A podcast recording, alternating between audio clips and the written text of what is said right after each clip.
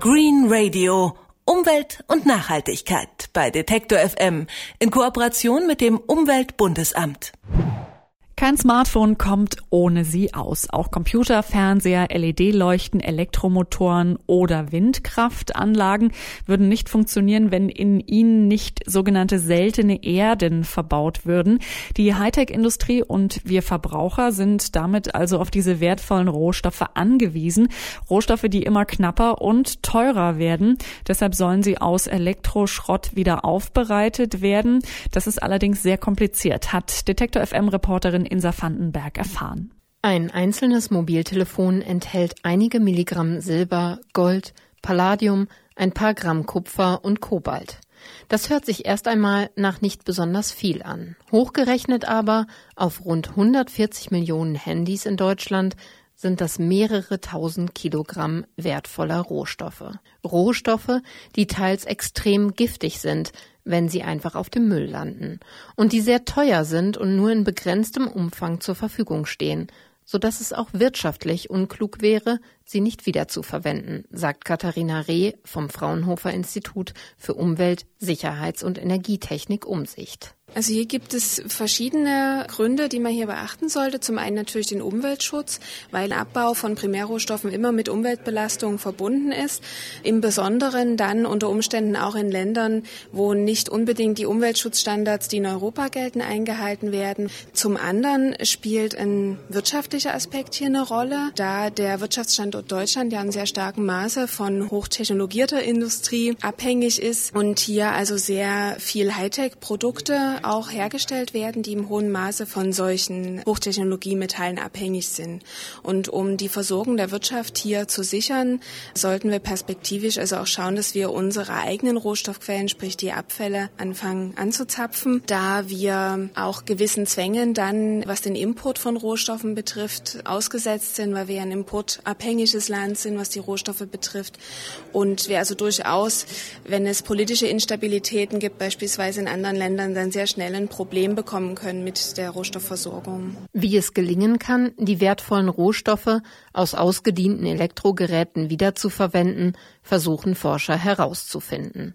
Klar ist schon jetzt, es ist kompliziert weil dafür die vielen verschiedenen chemischen Elemente, die in Kleinstmengen in der Hightech stecken, voneinander getrennt werden müssen. Dazu experimentiert man gerade zum Beispiel in einer Demontagefabrik in Baden-Württemberg. Und die Arbeit dort zeigt, am besten kann man wertvolle Rohstoffe von Hand aus alten Handys und Laptops entfernen. Das ist aber aufwendig und teurer als ein vollautomatisiertes Verfahren und rechnet sich deshalb momentan nicht. Erstens, weil es bis heute auf dem deutschen Markt tatsächlich zu wenig ausgediente Hightech-Produkte gibt, so dass man keine vorzeigbare Menge an wertvollen Rohstoffen zurückgewinnen kann. Zweitens, weil es hier noch gar keinen Absatzmarkt für diese wiederaufbereiteten Rohstoffe gibt. Denn noch sind die Elemente ja auch unverbraucht zu haben. Und drittens, weil in Deutschland bislang auch das entsprechende Wissen fehlt, wie das Recycling am besten funktionieren kann. Experten meinen, dafür brauche man noch etwa fünf bis zehn Jahre. Bis dahin solle man die alte, kaputte Hightech zwischenlagern, meint zum Beispiel Patrick Wäger von der Eidgenössischen Materialprüfungs- und Forschungsanstalt EMPA aus der Schweiz.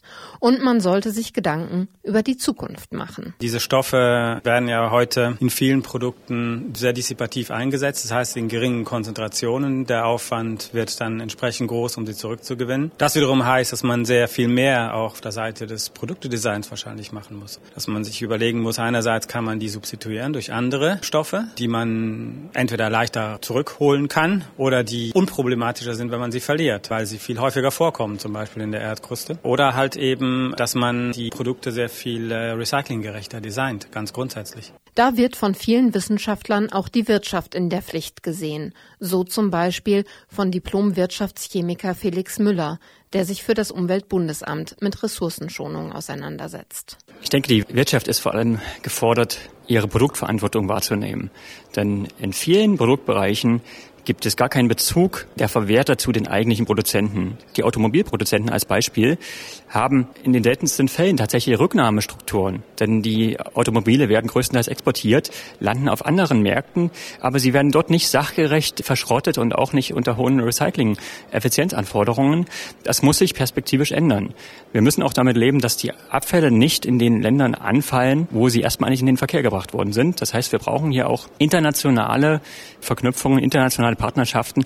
Das geht aber auch nur mit diesen Konzernen. Und das ist ein Appell, genau diese Produktverantwortung auch zukünftig stärker wahrzunehmen. Wertvolle Rohstoffe wie seltene Erden braucht man für jedes Mobiltelefon und damit diese Ressourcen dem Markt nicht verloren gehen, sollen die Metalle aus alten Geräten zurückgewonnen werden. Über den Recyclingvorgang hat Detektor FM Reporterin Insa Vandenberg für unser Green Radio mit verschiedenen Wissenschaftlern gesprochen. Green Radio Umwelt und Nachhaltigkeit bei Detektor FM in Kooperation mit dem Umweltbundesamt.